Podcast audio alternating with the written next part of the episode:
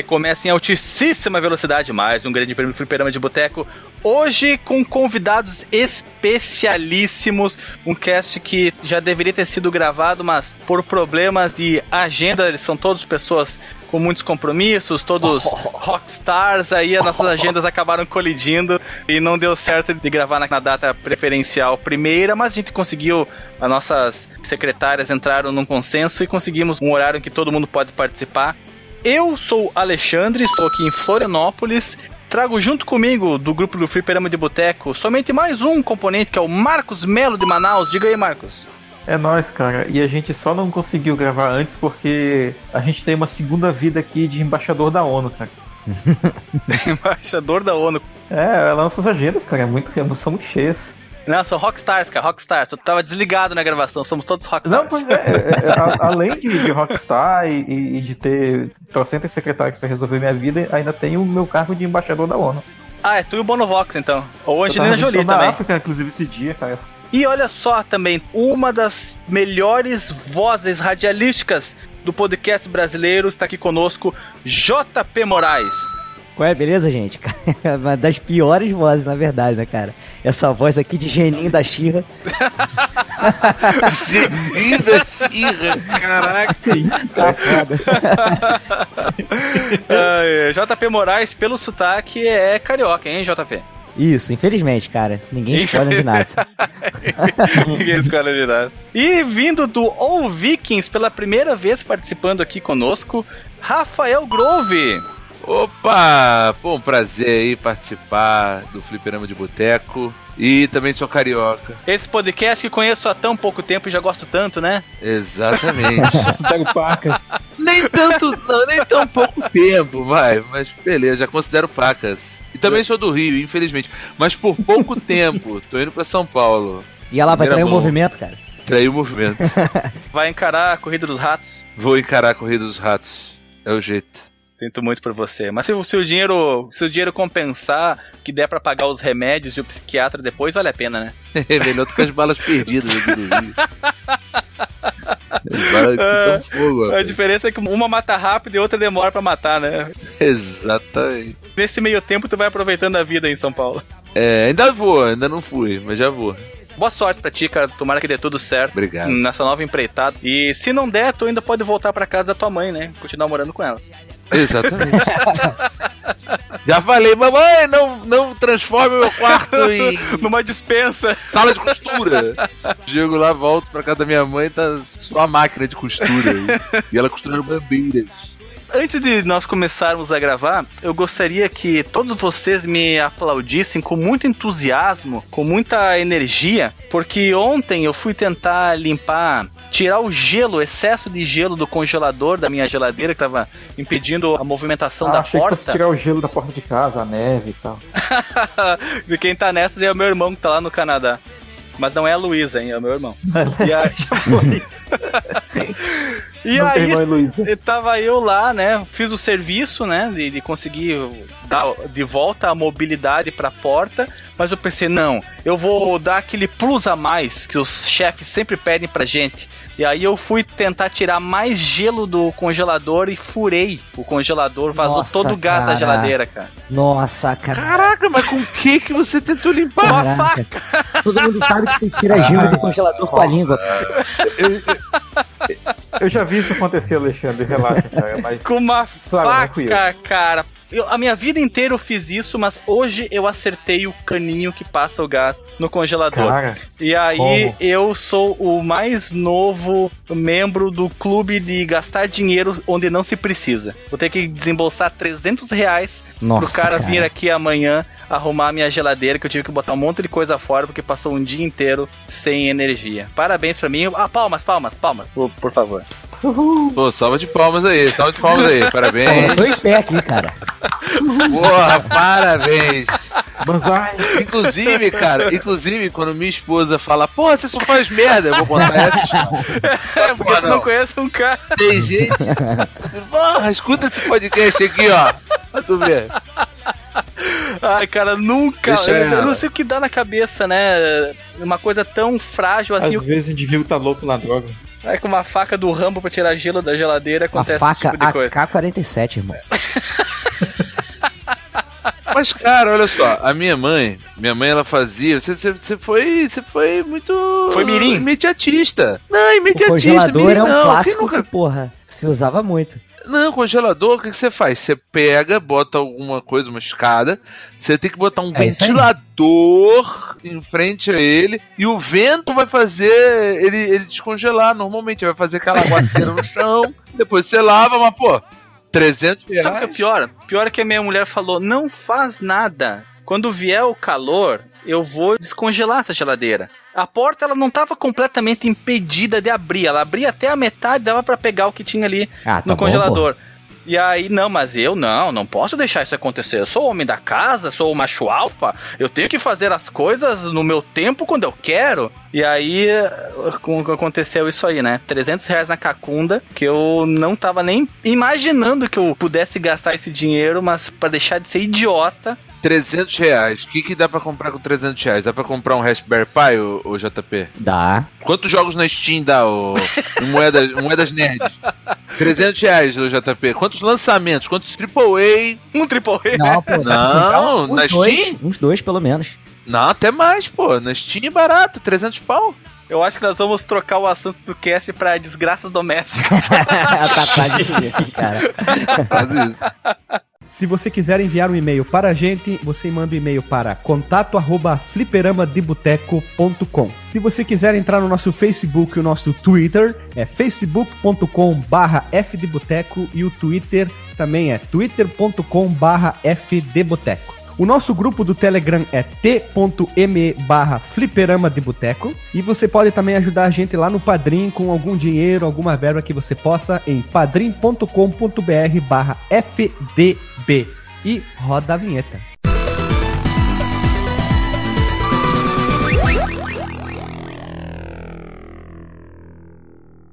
E agora sim nós vamos passar para o assunto do cast, que é um assunto que está naquela lista que há muitos e muitos anos passados nós fizemos na criação desse podcast, que são os fangames. O que, que são fangames?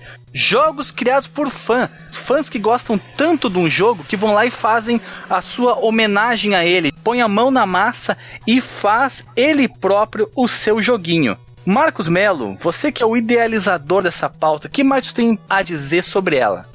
Bem, acho que eu só posso adicionar ao teu discurso aí que a gente tem que colocar uma restrição, porque geralmente os fãs pegam muitos projetos já, já feitos, né, e modificam eles, né, como é o caso dos Home Hacks, que a gente já tem uma série aqui que deve estar na edição número 300, né, que é a série preferida do Alisson e do Guilherme, né, se eu não me engano, de um dos dois, junto com O Tempo Me Maltratou. O Home Hacks é um tema bacana, mas aqui a gente vai pegar só jogos que foram construídos do zero, né, para fazer as homenagens né, dos fãs ou fazer sequências ou frequências, né, usando o termo em português, para os jogos, né, que geralmente são jogos aclamados que deixam, né, os conhecidos cliffhangers, porque a galera quer, né, ver continuações, quer ver como é que as, as coisas começaram e tal, e aí a empresa não faz, ah, vamos fazer o nosso, né, os caras fazem jogos, eu falo, games, né. E como quem inventa aguenta, Marcos, começa você aí. Que joguinhos você escolheu para nós abrilhantarmos esse podcast?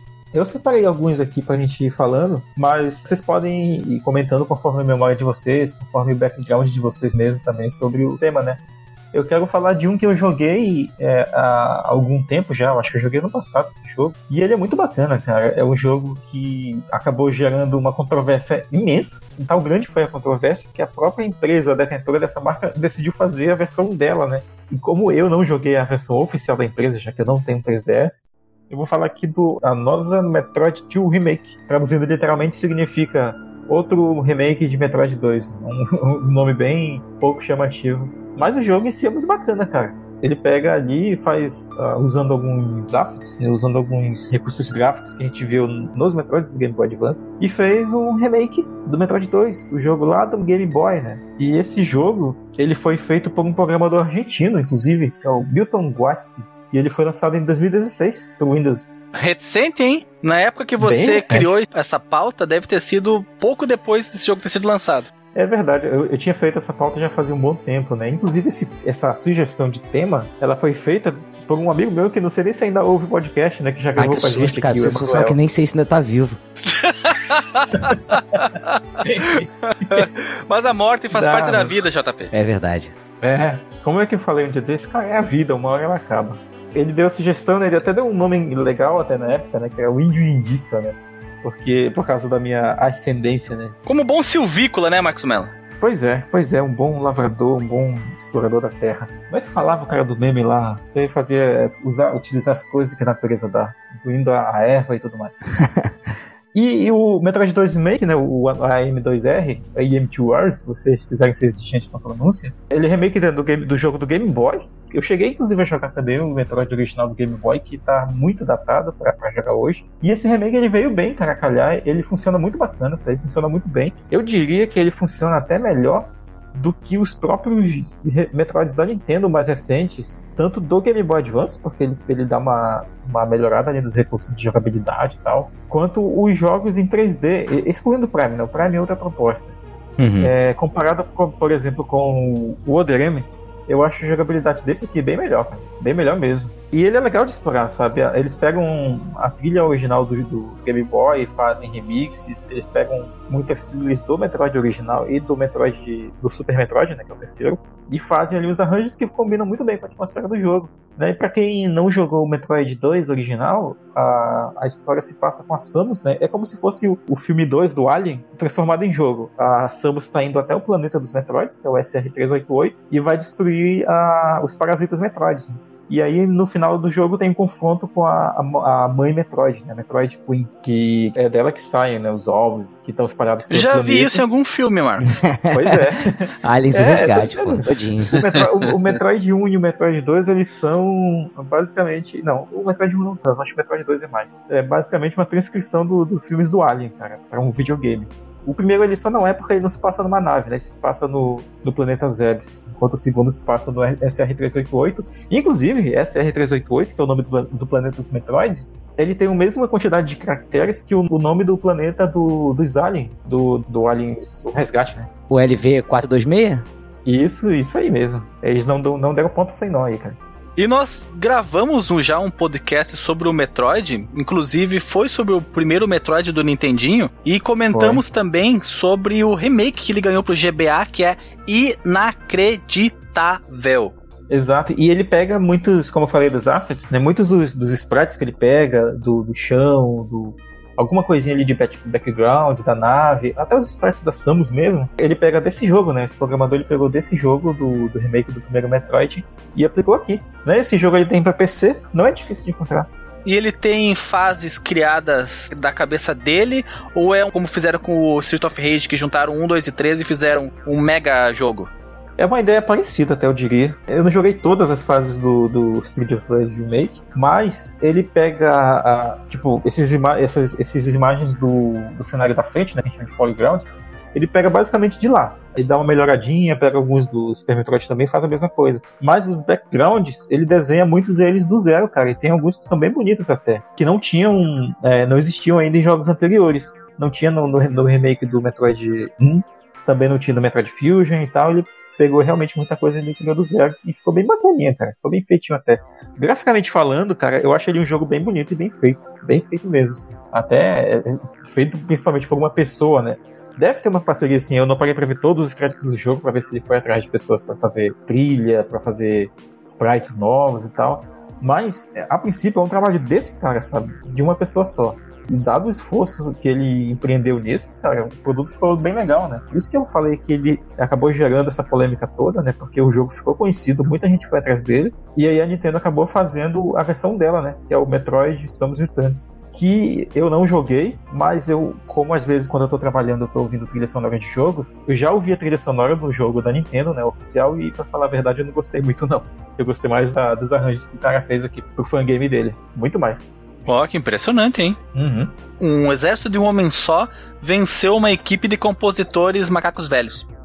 Olha aí. Se o ouvinte que acompanhou melhor o desenvolvimento desse jogo e puder contribuir né, nessa parte aí, pode comentar aí também, né? Se realmente foi poucas pessoas envolvidas ali na composição, se o cara fez parcerias e tal. Qual foi a sua experiência jogando esse fangame, não é? Claro, né? Principalmente isso, né? Qual foi a experiência que vocês tiveram jogando esse Se jogo? ele né? corrobora com a tua percepção de que ele é um jogo melhor do que pode ter sido, pelo menos na questão da trilha sonora, Uhum. em relação ao original da Nintendo, não é? Uhum. E vocês aí, JP e Rafael, tinham conhecimento de algum fangame do Metroid? Já jogaram a franquia? Quais são as percepções de vocês?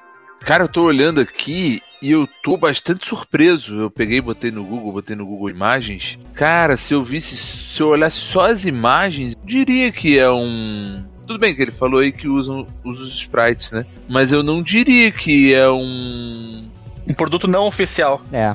um produto não oficial. Ele tem um tá acabamento bem- perfeito, cara. Sim, ele é bem redondinho. A jogabilidade dele é muito bacana de jogar, muito macia, né?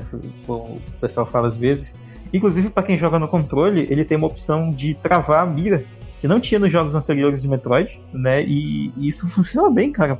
Principalmente quando tá lutando com vários inimigos ao mesmo tempo, ou quando tá numa batalha contra os chefes. Sabe quem tem travação de mira, Marcos Mello? Que claramente foi inspirado pra esse jogo? A, a bitorneira do Alisson. Olha, Kingdom Hearts, claramente inspirado nesse jogo. Ah, que o, o Kingdom Hearts se inspirou no Zelda, né? Totalmente ali, aquele Z-Target que tem no, no Ocarina of Time. É verdade, isso é verdade. E inclusive eles mantiveram no, no novo agora, no Breath of the Wild. Ah, sim. Funciona muito bem, cara. É, eu acho que travar a mira num, num jogo de combate tridimensional é uma coisa bem legal, sabe? E aqui é um, é um jogo que nem é 3D, né? É um jogo 2D e funciona melhor ainda, né? E deixa eu te perguntar, esse esse remake aqui no oficial, ele é pra PC ou ele... É pra PC. dá pra baixar ainda? Dá, dá, dá pra procurar lá na locadora do Paulo Coelho que ainda tá. Que a Nintendo ela vive derrubando né, esses projetos. Sim, claro, né? Ele tomou um season desist depois. Mas felizmente o projeto já tava, já tava pronto, né? Ele acabou espalhando pelo mundo. Entendi. E oficialmente ele não lançou, né, digamos assim. Não, não, cara. É uma pena, né, cara, quando a gente vê que muitos projetos bons acabam tendo esse destino e as empresas acabam dispensando, né, velho, o que foi feito ou, ou o talento, né, que os caras têm pra fazer esse tipo de coisa que poderia ser aproveitado, né, cara. Às vezes, é uma- um discurso que a gente, como jogador, tem é que o fã, ele entende muito bem o produto que ele quer como fã, né, daquela série, né, e às vezes a empresa meio que, não sei, parece que eles passam... Às vezes eu tenho a impressão de que os gerentes não são jogadores. E aí os caras fazem uns jogos meio loucos, né? Mas sabe o que, é? Às vezes o cara, ele começa a olhar muito pra número, o que que tá vendendo, o que que não sei o que, e acaba mudando muito a franquia pra se adequar ao mercado. E aí deixa de olhar pro fã e olha pra um outro público, sabe? Eu acho que pode ser isso também. Ah, isso é uma coisa que eu não consigo entender, dando uma desviada aqui no assunto, é quando são feitas refilmagens de clássicos, principalmente do que eles vão transformar em live action, alguma coisa que veio do Japão. Que daí os caras querem adaptar pra cultura ocidental e caga de uma maneira. Bom, o Akira vai ser em Manhattan, né? Isso aí a gente já tá sabendo. Sério isso, cara? Sério. Sim, eu, vi ontem, Nossa, mas aí eu vi o diretor e lembrei de um filme que eu vi dele, cara, que é Como Vivemos nas Sombras. Tem no Netflix. É muito engraçado sobre a vida de três vampiros que moram juntos, cara. Parece um projeto de filme pra faculdade. É, é muito tosco, mas é um tosco do bem, cara. É um tosco bom. É muito legal, muito legal. E JP, quais são as tuas impressões sobre o Metroid, esse projeto se você já conhecia e se você conhece alguma outra coisa que tenha sido feita por fãs de Metroid? Não, cara, eu infelizmente não conheço, não conheci esse jogo até agora. Eu tô com a reação um pouco parecida com o Rafael, que eu tô muito impressionado, porque, cara, é um bagulho muito lapidado, muito bem feito. E, cara, me deu uma puta vontade de jogar. Mas é, eu não conheço muito a cena do, do Metroid, eu conheço um pouquinho mais a cena do, do Sonic, não sei se vai ter alguma coisinha mais pra frente. Mas muito bacana, cara. Sim, e falando em Sonic, né, e a gente tava falando dessa questão da empresa às vezes cagar a opinião do fã, talvez a SEGA, já falando em cagada, né, seja a empresa que mais represente ao longo da, da história, pelo menos a- até uns 10 anos atrás, desse cenário, né, cara, de que o Sonic foi um personagem que foi muito vítima disso, né. Ah, as pessoas sempre falavam, ah, não, a gente queria um Sonic assim, não, faz o Sonic assim, ou então, ah, volta às origens, né, já que não consegue fazer o, o Sonic direito, e a SEGA foi empurrando um monte de, de jogo ruim do Sonic durante um bom tempo, né. Ó, falou mal do Sonic, tu viu que Não, ele é- tava parado Caiu um copo. foda. O espírito veio e O derrubou espírito. o copo. Meus gatos É, aqui são maluco, foda, falou mal cara. Foi eu que fiquei puto, taquei o copo na parede. É, foi, foi isso. Já também ficou bolado. Ah, Sonic, tu me chama, pá. Eu parei pra pensar nesse, nesses 10 anos atrás, né? Então. Não, é, né, ali na época do Wii, na época do, do Sonic 2006, sabe? Volta um pouquinho mais, a- mais atrás. até. É, então, mas é porque, o, por exemplo, o Sonic Colors do Wii, todo Esse mundo é considera ele fantástico, entendeu? Esse é bom. É fantástico, Só que pouca é. gente jogou, cara, o Sonic Colors. É. Que ele, esse é um jogo bom, mas é, pe- pense que realmente nesse intervalo teve muita coisa. O Sonic Unleashed, teve o Sonic Black Knight. Não, é, Sonic esse é, esse é horrível mesmo. O Sonic Heroes o é, Sonic é mais ou 4. menos. Mas, por exemplo, teve o. O o Sonic 4. é, o Sonic 4. É ruim demais. eu gosto né? dele, mas a física dele é zoada. Ah, maluco, não dá pra gostar do Sonic Claro 4, que dá, não, pô, cara. não consigo. É, a fi- Não, mas olha só, a física dele é zoada, os cenários são zoados, sabe? O 2 é um pouquinho melhor. Mas sei lá, cara, teve Sonic Advance aí também, um pouquinho mais. Mas sei lá. Ah, sim. sim. Muito bom. Eu, eu o sou, Advance é, eu gostei. Se vocês forem ouvir uns episódios nossos lá atrás, vão ver que eu coloquei o Sonic Advance numa lista de jogos bons que poucas pessoas jogaram. Aham. Porque ele foi sair Game Boy Advance. Eu acho que na verdade o problema do, do Sonic foi o pessoal saber direito o que fazer com o Sonic 3D. Os 2D, tipo o, o Advance, tranquilo e tal. A, a galera o muito Rush, o Rush também. É, o Rush já não, já não faz muito meu tipo, não. Mas os do Dreamcast, né? Os Adventure, a galera gosta. Qual é aquele que eles deslizam no trilho? Que é tipo de corrida do PSP? Que é do PSP, né? Acho que. é, não lembro qual. Rivals, Rivals, Rivals, saberam qual é? É, o Rush é do DS. Então acho que o Sonic demorou muito pra, pro pessoal entender o que fazer com o Sonic 3D. Entendeu? Começou a sinalizar que tava entendendo naquele do, do PlayStation 2, o Sonic Heroes, e aí, porra, no Sonic Colors a parada começou a funcionar. O Mega Drive já tinha dito que tinha que fazer com o Sonic 3D. Ó, pode me bater, eu- mas eu gosto Blast, do Sonic cara. 3D Blast. Não, tu tá errado, Ah, cara. Não, não, não tem como. Velho, eu acho Não, não tem como. Inclusive, já, já comentei Ah, várias não, vezes cara. sobre esse jogo no podcast. O meu sentimento de solidão quando eu jogo aquele jogo. Porque ele, Por ele quê, não tem cara? nada, ele é, ele é vazio, cara. E não tem nada, não existe alma naquele jogo. Isso é muito a- injusto porque tem o, o Knuckles de braço cruzado no, no cenário. Tem. Tem. A Verdade. física, cara, eu detesto esse tipo de, de movimentação. Eu acho muito ruim de acertar as coisas, essa, essa visão isobárica. Mas, cara, mas 3D Blaster é uma. Eu não, eu não tenho palavra pra descrever a decepção que eu tive quando eu joguei esse jogo no emulador. sim. Eu, Eu eu acho- fiquei eu horas. caramba, quanto Eu fiquei, ódio. eu fiquei horas, horas jogando, tentando achar um sentido naquele jogo.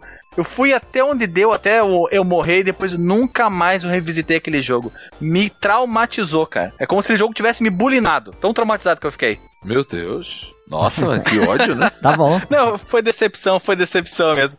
É, tô, tô vendo. E já que nós estamos falando de Sonic, eu vou trazer aqui um fangame chamado Sonic Before the Sequel. Aí, qualidade. Agora eu tô vendo qualidade. Ó, antes que o JP fique chateado comigo, pela imagem que tem aqui, pode não fazer justiça. Mas. tá- Ah, não, não, não, não. Agora eu li direitinho. Eu ia falar que tá muito parecido com o Sonic do Master. Que não é lá aquele Sonic. Caraca, que com o Rafael, por favor, gente.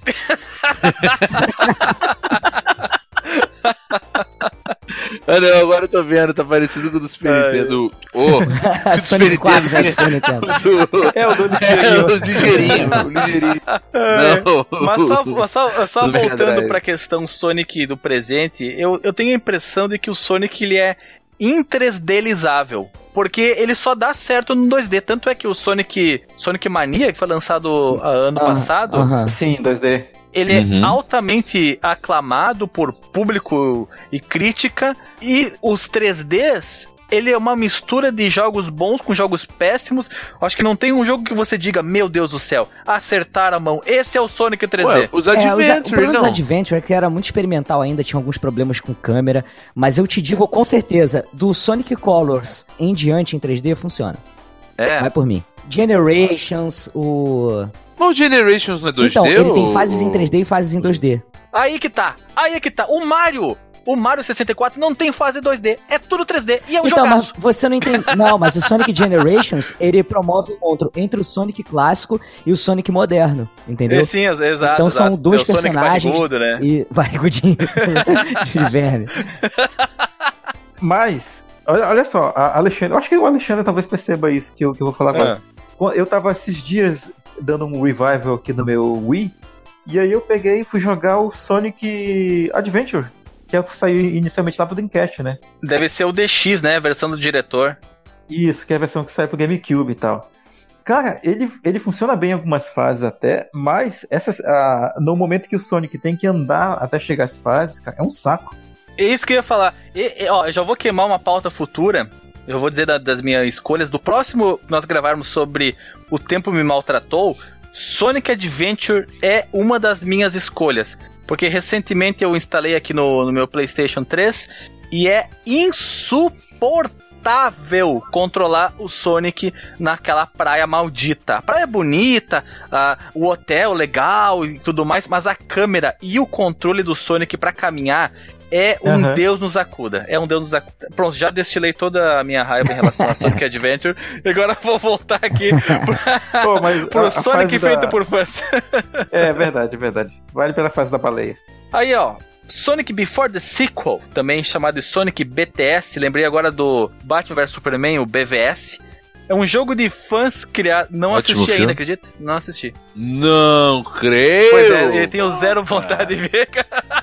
Pra ver isso aí eu tenho que ver o Man of Steel antes. O Man of Steel eu assisti a parte final quando começa a porradaria que eu achei muito massa. Achei a única porradaria de gente forte no cinema de super-herói que o cara sente o impacto e vê que os caras são fodões mesmo. Porque ali o couro come. O couro come, é muito bom. Verdade. É um jogo de fãs criado por Fake Fappert, que serve como um, um intermediário, um interquel entre Sonic the Hedgehog 1 e Sonic the Hedgehog 2. O jogador passa por inúmeras zonas e alterna entre Sonic, que quer parar o Dr. Eggman no lançamento da Death Egg, e Tails, que tenta acompanhar o Sonic e eventualmente se junta a ele. Inclusive, se eu não tiver enganado, parte dessa história aí serve pra mostrar como o Sonic conheceu o Tails também. Olha, legal. Pô, então esse é um Sonic 1.5. É isso aí. Tipo isso. Isso se a gente não contar co- que o Sonic 1.5 na verdade é o Sonic CD. Ah, o Sonic CD é o Sonic 1.5? Ele ia ser o 2, aí foi abortado, saiu como Sonic CD. Fizeram bem porque a trilha sonora da versão japonesa é espetacular. A versão americana das músicas eu não curti A muito. abertura é maravilhosa, né? Que é o Sonic Boom. Não sabia que tinha diferença nas trilhas.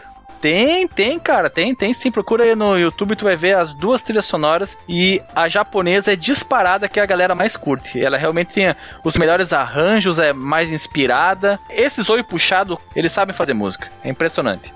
Veja você. E doutor Marcos Melo, quase doutor, Ah, Explica mais sobre esse Sonic aqui que eu tô vendo só as imagens. Eu nem sabia da existência dele, mas eu curti, cara. Eu acho que, que os, os meninos que jogaram o Sonic, Sonic mais do que eu podem falar. Porque eu nunca cheguei a terminar ele, cara, mas eu já joguei esse e o After the Sequel também. Eles me dão, eu não sei se, se eu tô equivocado nisso, mas eles me dão aquele clima de jogar o Sonic CD. Sem as partes de mudar de tempo, né, claro. É, a trilha sonora, o, o feeling que dá de jogar o jogo e tal. Eu achei ele um jogo bacaninha até, cara. Ele é um jogo bem antigo até já, né? Ele passou por algumas atualizações. Mas se você é um fã do Sonic que tá atrás de uma experiência diferente, cara, que não seja tão diferente assim, eu acho que esse jogo, ele vale a pena de jogar sim. Ele é pra computador também, Marcos? É pra computador. Sabe o que eu achei bacana nesse Sonic? É que, na minha opinião, o melhor sprite do Sonic, o mais bonito dos do Mega Drive, é o do Sonic 3. Sim. E, e, coincidentemente é o, é o que eu não joguei no console. Até joguei, até joguei, mas joguei muito pouco. Joguei mais no emulador. O 1 e o 2 não, o 1 e o 2 eu joguei no console.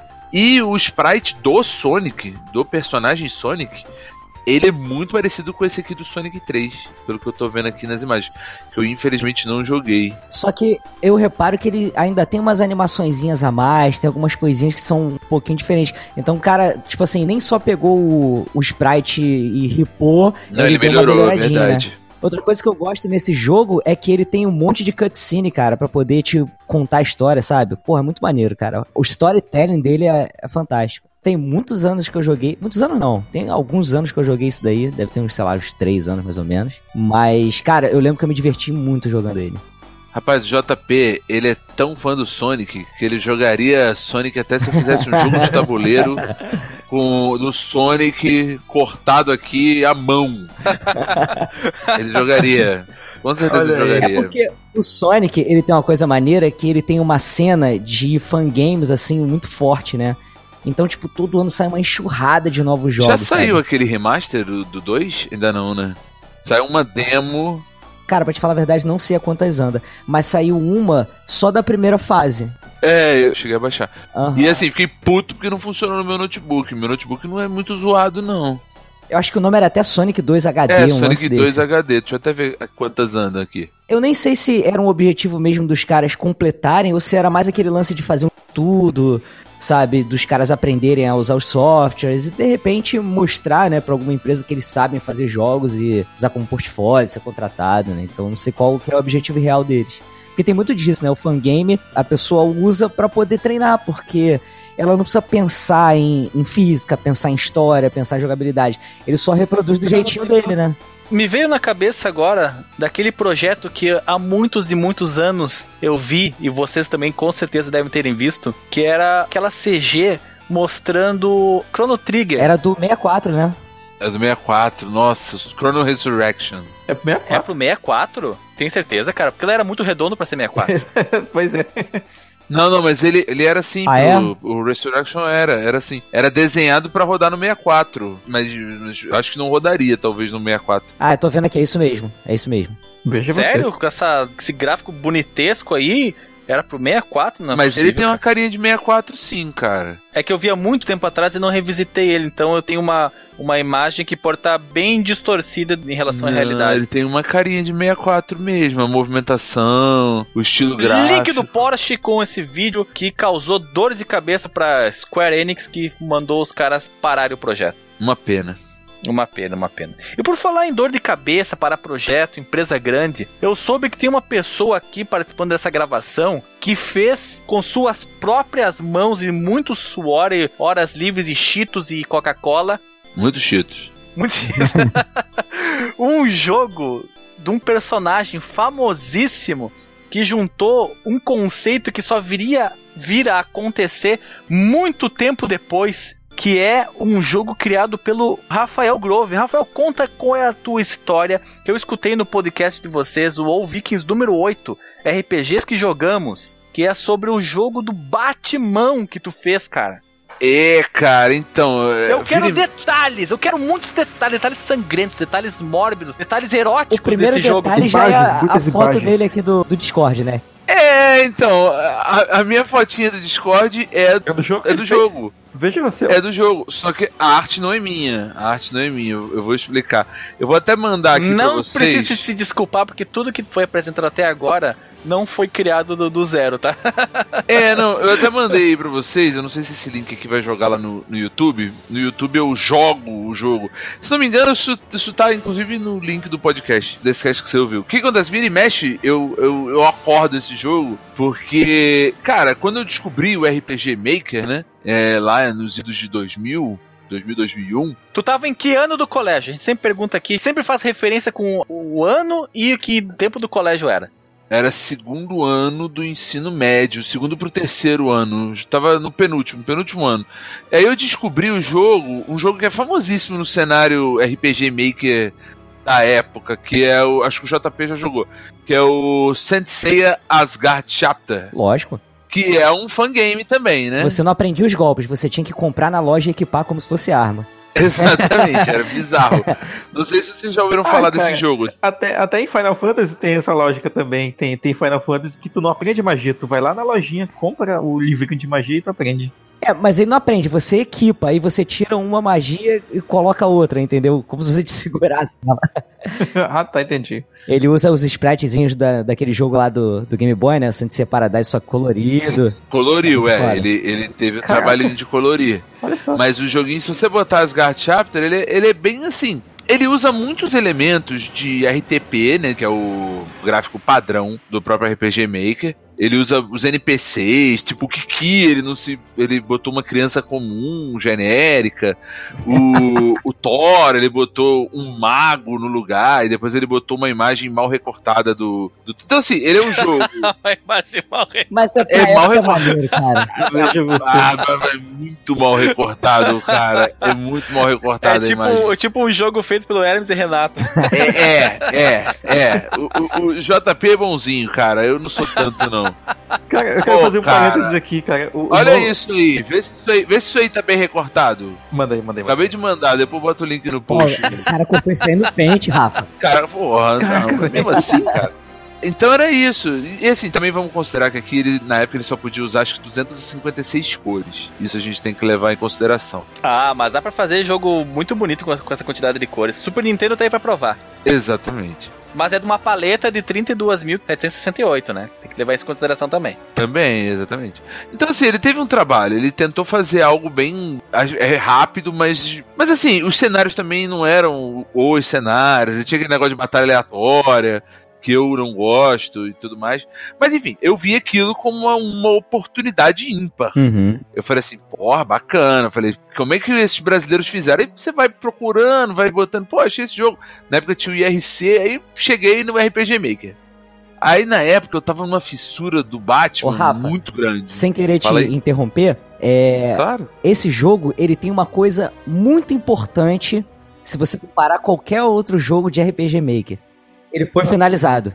Ele foi finalizado, exatamente. A maioria dos projetos em RPG Maker não foi finalizado. Mas o Batman RPG Sujo Morcego também, ele, ele tá finalizado. Aham. Olha aí. Só que ele é mais curto. Qual que é o nome? O nome do meu jogo é Batman RPG Surge o Morcego. Ó, bonito nome, hein? É um nome legal, cara. É porque eu pensava em continuação, né? Então primeiro tinha que surgir, né? Aí eu falei, pô, caraca. Assim, o jogo. Precursor da série Gotham. Tá até pra fazer um, título em inglês, cara. The, Bat Rises. É, então assim, o jogo, ele. O que, que que eu comecei a ver? Eu comecei a pesquisar, né? Pô, como é que funciona esse RPG Maker? Baixei. Aí comecei a ver, aí, pô, falei, tem que desenhar os sprites. Os primeiros sprites que eu fiz, tentei fazer pro, pro Batman usando o Paint, na verdade nem era o Paint, era o Photofiltre, eram bem bizarrinhos. Mas depois a gente vai melhorando. E aí começou a aparecer algumas coisinhas melhores na internet, né? tinha um cara, um tal de NoJoy, que ele fazia é, no, no, no cenário RPG Maker de 2000, de 2000 até 2003, ele fez todos os heróis da Marvel, fez os heróis da DC, fez. Então, assim, era um prato cheio pra mim. O foda é que, assim, tipo, por exemplo, a maioria dos cenários, né? Eles eram cenários medievais. E RPG, né? Tem muito isso. E aí eu tive que fazer uma adaptação desse cenário medieval pra parecer uma casa. Então assim, vai vai levando. E eu fui eu fui fazendo algo bem parecido. Tem o Alfred. Tem, tem o Alfred, tem o Alfred. No vídeo que eu mandei, aí se vocês puderem colocar aí no post, que a gente tá relacionando, Claro, tá. Link do Porsche agora. eu jogo um pedacinho que é pra pessoa poder ver, eu jogo, então É aparece um o tutorial. É um tutorial. E aí eu. Só que na época eu não tinha muita ideia de jogabilidade, né? Então eu pensei, pô, é um jogo do Batman, o Bruce Wayne tem que estar de terno, aí ele se transforma no Batman, aí tem, tem a Batcaverna, tem um. Eu peguei o spritezinho do carrinho do, dos, dos NES, do jogo dos NES, que era do Batman Animated Series, Aham. porque o jogo era de cima, né? O carrinho você jogava com ele de cima. Pô, que sorte, hein? É, mó sorte. Eu printei aquela tela, eu botei o carrinho ali fazendo parte. Você não andava de carro. Mas eu tenho uma desculpa pra isso. Porque olha só, se o Batman Arkham. É greve dos Ah, caminhoneiros. é, não, não, mas olha só. Se o Arkham As- é, Asylum e o Arkham City não andavam com o carro e o carro aparecia como um NPC, por que, que o meu ia? Falei, pô, É, por anos quê? antes Justo. fazendo sozinho. Só passou a andar no carro no Arkham Knight. Olha aí. Então E é assim, aquela pô, bosta ainda. Não, eu gostei, cara. Eu gostei, não fala.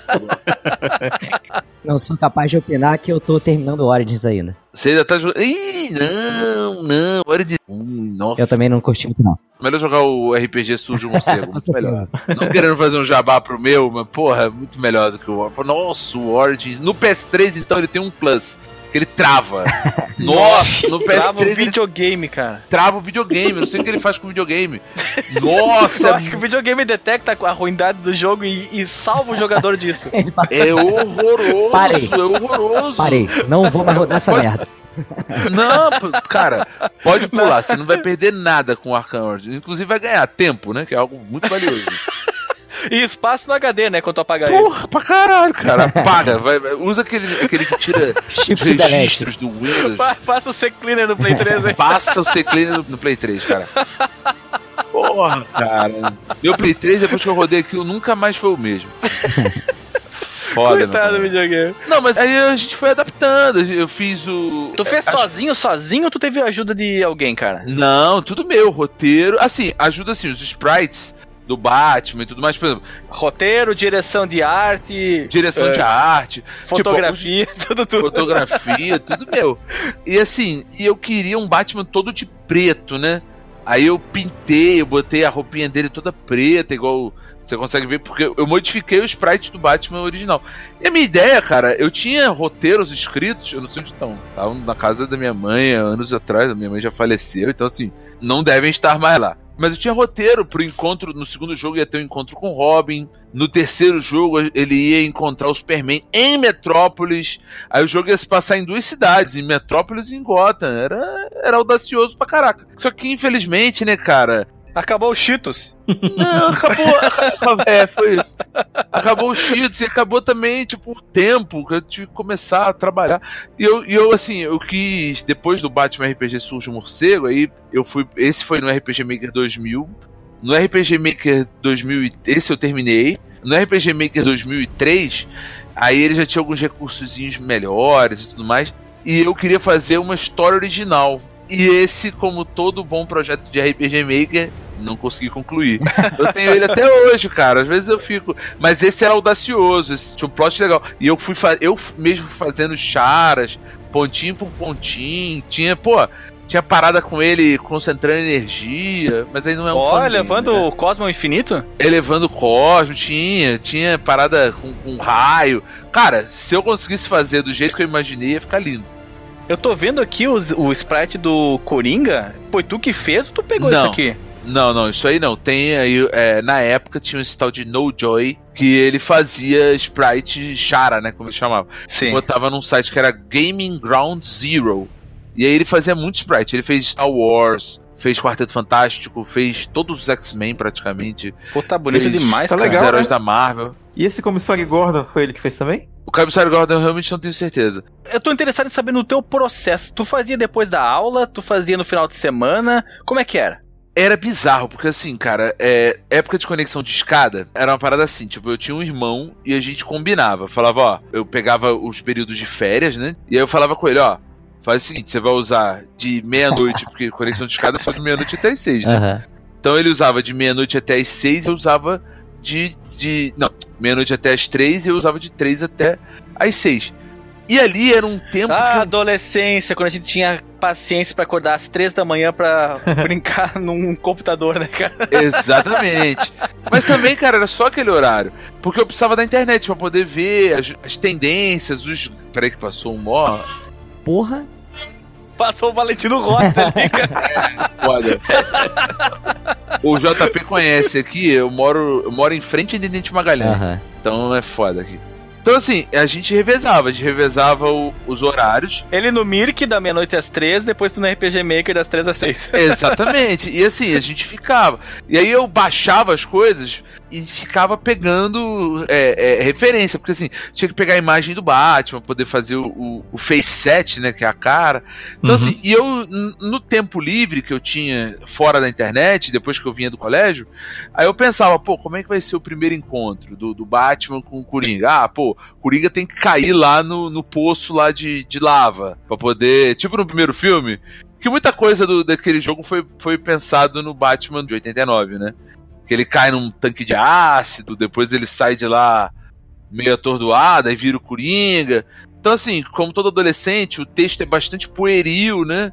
É bem simples. E aí, não, mas não tem problema nenhum, cara. eu Não, tô, eu tô forma ah, alguma, impress- impressionado, cara. E, Mas e- eu não- e- e esse mas eu processo durou quanto tempo, cara? Não, então, eu, eu, eu considero o seguinte, cara. Eu, eu, eu levei acho que uns quatro meses fazendo esse jogo por aí. Caramba, E aí eu e- fazia isso sim quando é chegava vontade, da hein? escola. Não, eu fazia quando chegava da escola. Só que eu não pensei em jogabilidade. Como eu brinquei, eu- o meu jogo ele é o precursor do sandbox. Só que mal feito. Porque assim, você sai da Batcaverna, aí você sai com o Batman andando, porque o meu Batman não tem carro, né? Então ele vai andando pela cidade. E ele não te diz nada. Ele não fala pra você onde você tem que ir. Você tem que ir andando na cidade até aparecer lá gente pra você Tu tá em busca do crime. O teu Bruce Wayne é pobre, né, cara? Exatamente. Aí tu tá em busca do crime. Aí tu achou os criminosos, enfrenta os criminosos. Aí você volta depois pro. Aí o. Na porrada, é tipo, co- como é que é a. É na batalha do RPG Maker. É Aquela... Só que eu dei. Só que eu não gostava. E aí é um crédito que eu vou dar pro meu jogo. Se vocês depois puderem assistir lá ou baixar, quem quiser baixar. Cara, eu não gostava desse negócio de só a imagem do cara ali parado e vinha os golpes e pronto. O que, que eu fiz? Eu peguei a animação. Isso é um trabalho fodido. Eu peguei a animação do desenho? Do bonequinho, não, do bonequinho, e eu fazia o golpe como, como se ele saísse de dentro da tela. Ou seja, ele vinha de baixo, atacava o boneco e sumia. Pra não ficar aquele poder jogando. É, né? por padrão do RPG Maker ele tem as animações. E aí é um raiozinho, né? Ou ou Exatamente. Um, um negocinho assim, como se tivesse tido ventinho, impacto né? e tal. É, e aí dá pra você substituir isso por imagem. Por imagem, exatamente. Eu botava o sprite dele É, andando. usava isso como recurso dele bater, né? Só que isso- isso aí me deu um trabalho ferrado Imagina. pra fazer. Eu usava isso. Só que aí. Só que, pô, adolescente tem tempo, né? é, eu fui fazendo, fui botando lá e tal. Então isso ficou bacana. Aí beleza, aí depois você sai de enfrentar os bandidos, aí o comissário Gordon te vê pela primeira vez, ele te dá uma prensa ali, aí você tem que sair correndo. Só que assim, você não tem que sair correndo, porque eu não, eu não fiz o comissário Gordon ir em cima de você. Só se você fosse em cima dele. Podia ter feito, hoje eu talvez faria. Na época eu não pensei nisso. Então assim, ele é um jogo bem adolescente mesmo, pensando numa uma criança de 17 anos. Só que assim, eh, na época tinha um, um site chamado Casa de Jogos que ele fazia review de jogos de RPG Maker. Não sei se alguém que conhece. Hoje em dia esse Olha, site curadoria de RPG Maker. Era uma curadoria de RPG Maker. E eu fiquei muito feliz, porque eu fiz um site cjb.net pra hospedar o meu Nossa, jogo. Entrega a idade, caralho. É, Quem cara, não teve foda. o CJB.net? Na verdade, na verdade, o site nem era cjb.net, o site era no Terra Vista. Nossa senhora. Aí, Vila né, Ball. cara? É, é, é, exatamente. E aí eu redirecionava pra poder ter um, um domínio, né? Digamos assim, um cjb.net. Aí eu, eu redirecionava pra aquele site lá pra ele poder ter um domíniozinho melhor. Beleza. E aí eu fiz esse site, botei lá o jogo, tal, que que divulguei no KD. Beleza. Não sei como a galera achou meu jogo. E aí, é, eles, eles foram Em lá. épocas pré-Google era muito mais difícil a pessoa encontrar o que ela precisava. Mas ao mesmo tempo era também muito fácil, porque o buscador nessa época ele era dividido em categorias. Então, se tu quisesse alguma coisa relacionada a jogos, tu ia lá no, no link correspondente a isso e via quais foram os sites cadastrados. Recentemente. Hoje em dia a gente não tem mais isso, né? Então, a pessoa ela entrava naqueles sites novos e o, o que já tinha Pra ver se tinha alguma coisa que pudesse chamar a atenção dela. A gente perdeu muito essa exploração com o Google. É, paradoxalmente, era mais difícil e mais fácil E ao mais mesmo fácil. tempo Sim. encontrar conteúdo. Hoje em dia é quase impossível. Você tem que fazer algo que bombe nas redes sociais, alguém tem que descobrir. A gente que trabalha com. Trabalha, né? A gente que faz podcast, é, a gente sabe quão difícil é divulgar o, o nosso podcast, porque os- as ferramentas de busca não dão essa, essa notoriedade pra gente, uma vez que nós não somos famosos. Então, assim, eu na época, o cara falou, falou do áudio, porque eu demorei, eu ficava caçando MIDI. Aí eu achei aquele MIDI do, do Batman Animated Series. Então, assim, os caras elogiaram o som, elogiaram os gráficos, disseram que o jogo é curto, que algumas coisas são falhas. blá, blá, blá. Curto quanto? Duas horas? Três horas? Tá, isso tudo não, cara. Acho que em 30 minutos você, você consegue zerar o jogo.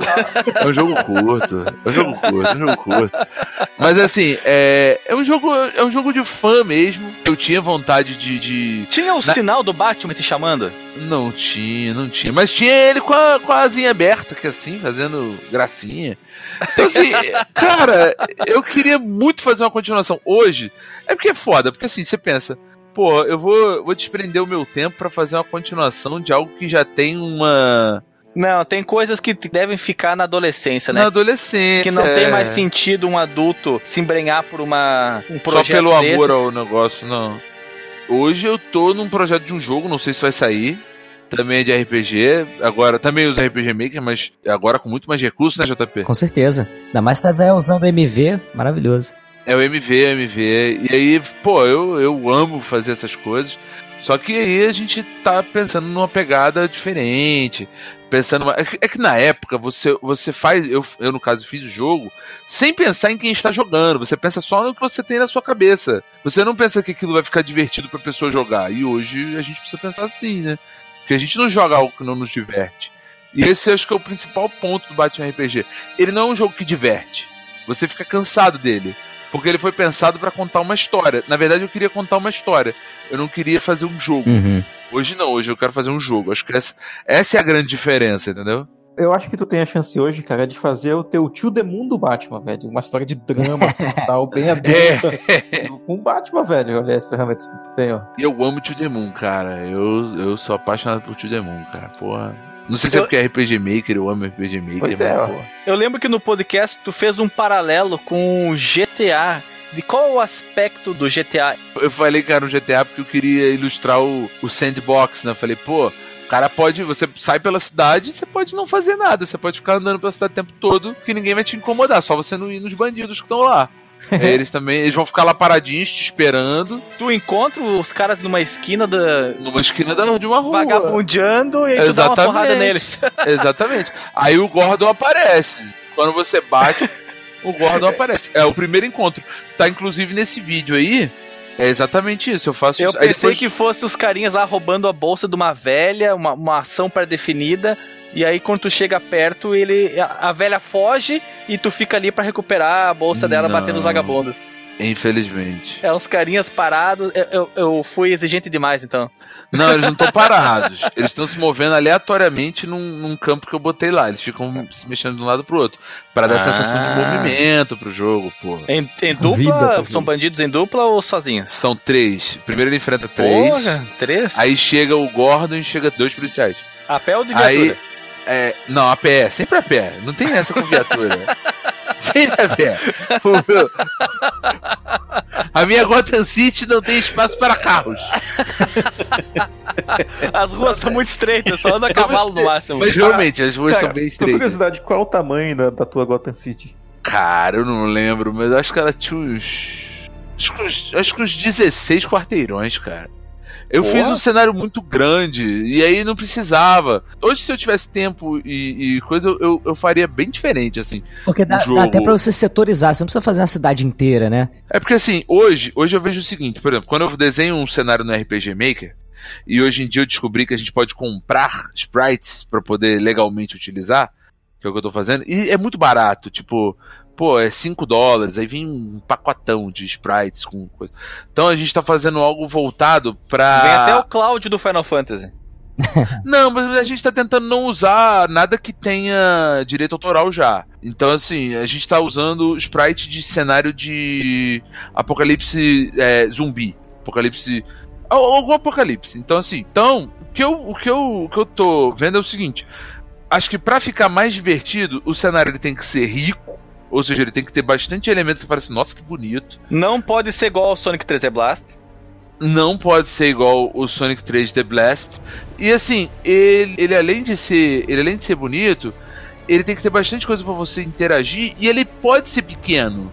É isso que, que na época eu não tinha. Na minha cabeça, é, isso não, isso não Mas nem tinha como você imaginar isso, porque tudo que você tinha como referência era gigante. Tinha os Pokémon, tinha os Final Fantasy, os Dragon Quest. O que que tinha de pequeno? Não tinha nada, cara. Então não tinha como tu imaginar. Não tinha, Já, já de largada. Ah, vou fazer aqui um espaço confinado pra ter esse senso de, de movimentação melhor, as coisas da- tem dar um senso de vida na cidade. Não tem como, cara. Não tinha como. Exatamente, eu não tinha, porque tinha na época era isso.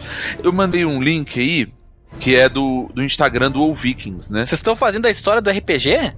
É, então, a gente tem o RPG. Tô contando isso aqui quase que em primeira mão. Se nós, se nós fôssemos famosos, isso seria uma coisa absurda. Podia reportar. Aliás, o RPG de vocês, eu gostei demais, cara. Foi um dos. Gostou, cara? Que bom. Eu comecei com o primeiro mesmo, que é o, o OVK 001, sobre as inconsistências do Cavaleiro do Zodíaco. Nossa, meu Deus! Com O aquele som- áudio horroroso. O som. O som é uma bosta inacreditável, mas, o- mas o O conteúdo, conteúdo é muito é bom. bom, cara. Eu não excluí aquilo porque o conteúdo é bom. Eu falei pro Márcio. Se eu fosse o JP, eu tinha me redublado. Se eu fosse o JP, eu tinha me redublado. Aquele episódio merece um remake, cara. É, a gente tá pensando. o remake, remake. o remake. O remake, é botar um mic novo. Eu falei pro Márcio que quando a gente fizer 100 episódios, eu vou ficar 100. Aí a gente faz o remake. Ele não quer fazer. Mas enfim. Só pra completar aqui a minha sa- a saga com vocês. E aí depois eu ouvi o meu segundo episódio foi o Apocalipse Alienígena, que é hilariante. É Ah. excelente Apocalipse Alienígena. Depois eu ouvi o Apocalipse Zumbi. Zumbi e depois eu ouvi o Apocalipse Bíblico. Aí depois eu fui pra ouvir o RPG, porque é, uma- é meio que uma, uma, uma mistura de, de alguns elementos desses dos Apocalipses. Tem muita coisa. Assim, o, o- o primeiro que surgiu foi o zumbi, né? A gente tinha o, o OVK RPG. o- o- não tinha nem RPG. A gente. Era uma brincadeira que eu fazia. Eu falava assim, pô. Que, que vocês fariam se acontecesse um apocalipse aqui do nada? Aí eu falei, ah, gente, vamos tentar fazer esse exercício em podcast. E aí deu certo. E a gente teve muito download. Muito download, assim, e era o quarto episódio. E era um absurdo quando a gente comparava com os outros três. Aí a gente falou, pô, nego gosta desse negócio de apocalipse. Aí fizemos o alienígena, mesma coisa. Aí nós falamos, vamos, vamos plagiar o Nerdcast, vamos fazer um RPG? Vamos. Só que a diferença do RPG de vocês pro RPG do Nerdcast é que os dados de vocês não são viciados. não, os, os nossos não os dados de como. vocês são filhos da puta. Isso sim que só São ferra horríveis. com vocês, cara. É que a gente usa o Roll20, que é um sisteminha, não dá pra roubar. Porque a gente tem o Hermênio lá, o Hermênio, se- porra, se você deixar ele vai tirar 20 100, ele vai tirar dado 6. Sempre. Se deixar pra ele, se deixar Oh, pra ele meu vai tirar Deus, 6. 20 de novo pela sexta vez seguida. O que que está acontecendo? incrível! A gente faz. O som do dado é, é edição, mas o, a gente rola no roll e todo mundo vê. Quanto é que deu. Aí voltando pro, pro desenvolvimento do jogo, se você for ver esses links que eu botei, quem quiser pode ir lá no Instagram do Vikings. é, a gente tá tentando fazer algo bem mais detalhado para dar mais qualidade pro cenário, pro. A gente tá tentando trazer toda aquela história que a gente fez lá no, no OVK RPG 001, que vai continuar aí, sabe Deus quando vai sair o 2. A gente tá tentando transformar aquilo num jogo de RPG no estilo 16-bit. E hoje a gente pensou, pô, nós somos muito pequenos. Como é que a gente vai fazer a pessoa jogar o nosso jogo? Pô, todo mundo hoje em dia tem o quê? Um celular na mão, né? E o RPG Maker MV, ele tem essa disponibilidade de, de exportar para Android, do mobile. Então, assim, a gente tem esse projeto, não tem prazo para sair, a gente tem muito pouco ainda feito, mas tudo a gente tá tentando não ficar 100% travado na história do RPG. Pois é, isso eu acabei de lembrar agora na parte do posto de gasolina. Como é que vocês vão fazer pra representar? Porque tem três ações acontecendo simultaneamente. Então, já tem até algumas. A gente não divulgou, mas já tem algumas coisas prontas. Elas acontecem simultaneamente, mas no jogo não sei simultaneamente. Mas a gente vai. A gente vai dar um jeito. É porque, é porque os personagens se espalham. No nosso caso também. Aí você vai acompanhar, em cada parte você vai acompanhar um, um personagem diferente. Um grupo, né, de personagens. O Samuel vai primeiro pro banheiro. Aí ele enfrenta lá o primeiro zumbi sozinho. Depois ele. Depois ele desce. Tá dando Aí- spoiler, tá dando spoiler! Enfim! não, mas isso tá no cache. Isso tá no cache. Pois é, não, de- deixa o pessoal com vontade de descobrir o que vai acontecer Verdade, é nesse verdade. posto de gasolina. Até porque isso aqui a gente saiu da pauta, da pauta pra caramba, né? Isso, isso Não, nada a ver, cara. não Isso é um com- fangame? É completamente fangame, cara. é fangame Dual Vikings. Caraca! É Eu sou exatamente. Tu é um autofã, cara. Sou um autofã, cara. É, brincadeira. E tu, JP, tu tem alguma história de do criar alguma coisa, mesmo que seja um projeto incompleto? Ah, cara, RPG Maker eu sempre fiz muitos. Eu sempre fui muito fã de Cavaleiros do Zodíaco, então eu perdi a conta de quantas vezes eu fiz. Ah, o RPG do Batalha das Doze Casas, aí não concluía, sabe? Ou pegar um, um OVA e tentar fazer e tal. Tu não tem esses arquivos, não, cara? Ah, cara, não tem. Isso aí foi de computador Putz. antigo e tal. Hoje em dia eu tô fazendo um, mas é autoral, né? Porque chega a determinado ponto que você não quer mais fazer muito o, o fangame, porque você tem aquela Não, limitação, exatamente. né? De, das coisas terem que acontecer daquela forma, ou vai que fica maneirinha, a comunidade conversa. Se tu fizesse um jogo do Cavaleiro do Zodíaco em que o Seiya não é o protagonista, tu já ganha a galera. Porra, mas aí não me ganha, porque eu sou time ceia pra caralho.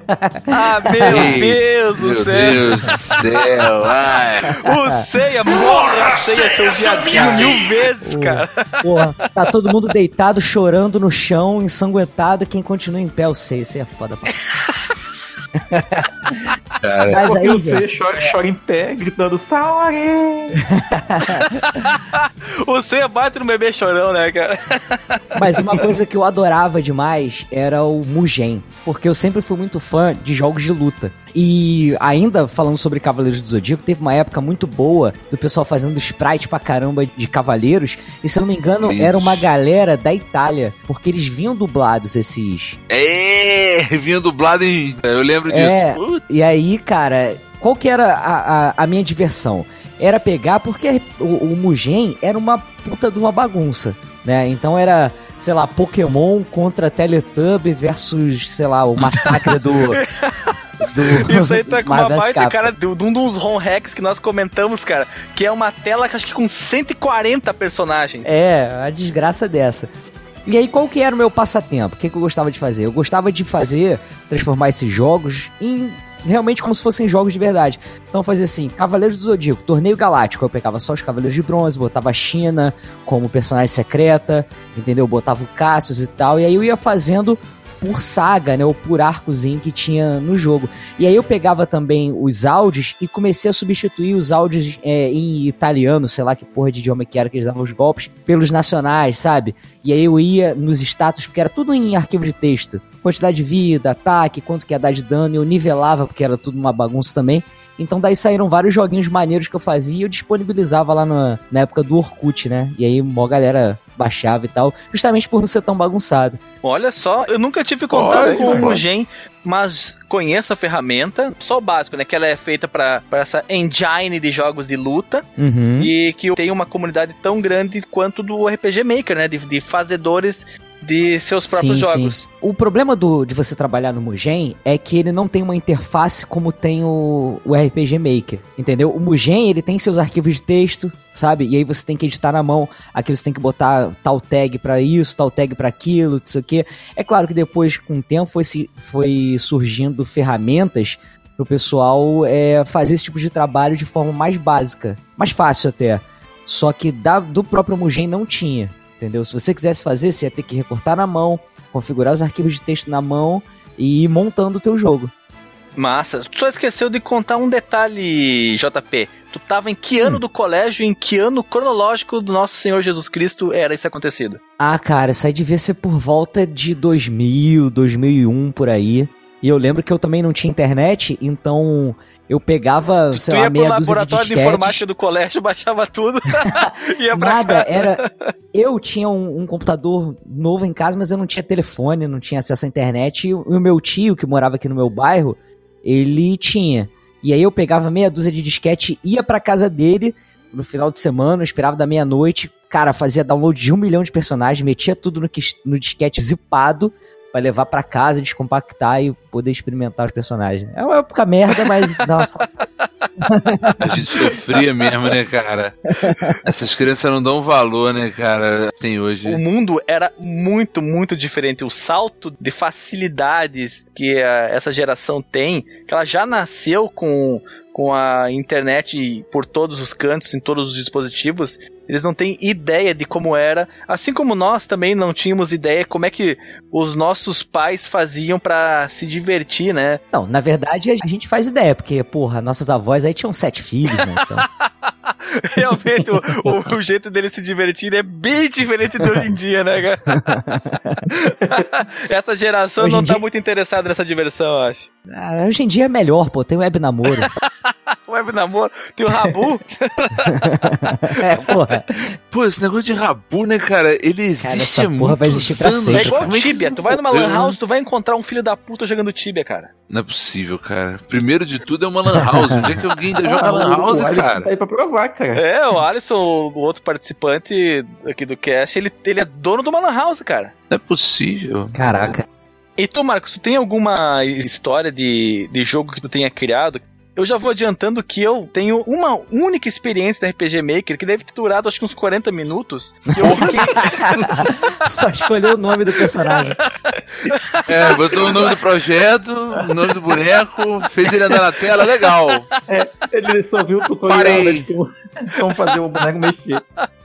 É, foi mais ou menos isso, cara. Eu peguei um jogo que um amigo meu tava fazendo e eu pensei, ah, vou dar uma modificada aqui e vou fazer o meu próprio jogo.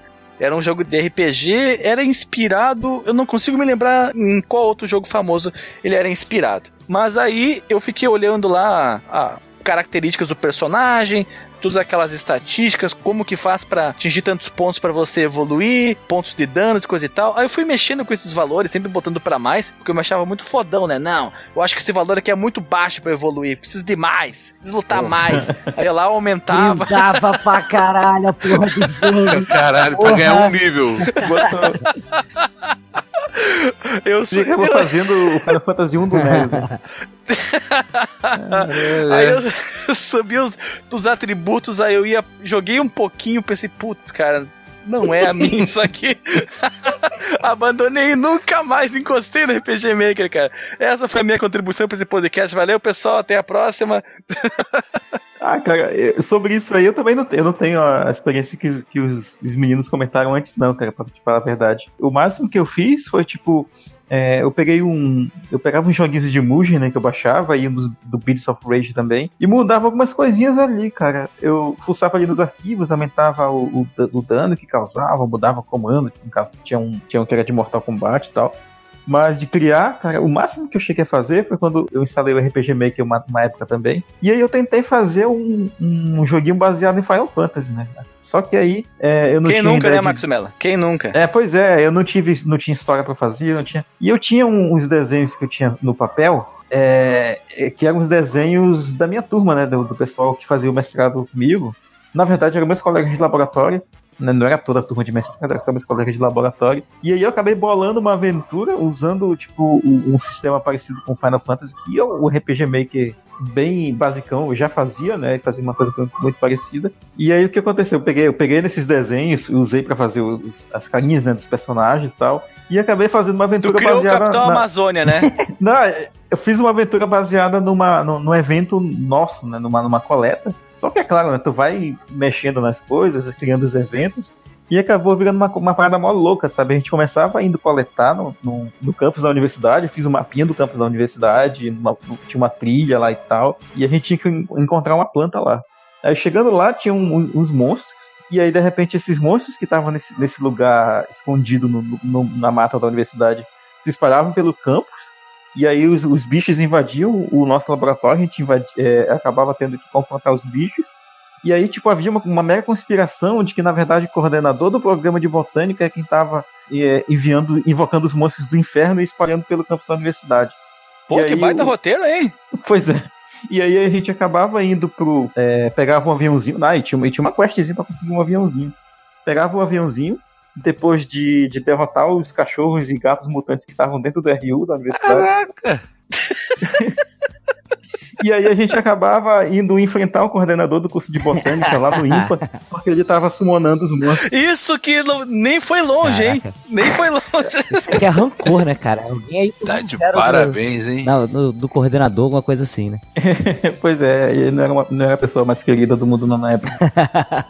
E aí, é, é engraçado, o final era mó Final Fantasy, cara, mesmo já falando em Final Fantasy de novo, né? Tipo, a gente chegava no, no, no- no campus da coordenação do- da botânica, e aí encontrava o coordenador e tal, daí ele falando, não, na verdade... Tu chegava lá e ele tava uma planta carnívora, super diabólica. Não, na, na verdade ele chegava lá e tava rolando tipo um, um- Ainda tinha um plot twist, né? A gente chegava lá e encontrava um dos caras que a gente achava que era o, o responsável pela conspiração. E ele falava que não, na verdade é o coordenador que tá criando tudo isso, tá invocando. E aí a sala explodia, a gente ia parar tipo numa caverna subterrânea embaixo do, do instituto. E aí lá tava o. Nada mais, nada menos que Albert Einstein. Porra, seria foda pra caralho. Na caverna subterrânea ele tava lá.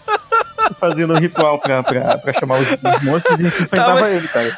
Tava o Stephen Hawking falando aquela voz robótica. Bem-vindo, Marcos Mello. Cara, é, é, e aí depois disso tinha um final feliz, né, e tal. ah, todo mundo ia comemorar no melhor estilo RPG da Square. Como é que matava ele, Marcos? Como é que matava ele? Jogava um Baigon? Não, a gente tinha nossas habilidades, cara. Cada um tinha, tinha sua arma. Eu tinha minha tesoura de poda, né? Já que trabalha com botânica. Tinha um. que Adorei. era- Tinha um fortão da turma, né? O fortão da turma atacava com um podão, né? Que é tipo um- uma tesoura de poda, só que com um, um cabo de uns dois ou três metros, que serve pra coletar plantas no alto e tal. Aí tinha uma colega nossa que ela era a magrinha, ela atacava com canivete. Tinha o gordão, o gordão atacava com. Caramba, qual era a arma do Rastel? uma, uma enxada, uma pá? É, eu acho que era uma enxada, cara, uma parada assim. uma- uma- cada, um, cada um sei cada um tinha suas habilidades e suas armas também. Eu não lembro quais eram as magias, cara. Cada um de nós tinha umas magias também que eu, que eu tinha atribuído. E aí cada um era de um elemento, sabe? Cara, eu, eu tentei ser criativo nessa época. Me, me explica a parte de, de tu não foi muito longe, Marcos. Quando é que ela chega?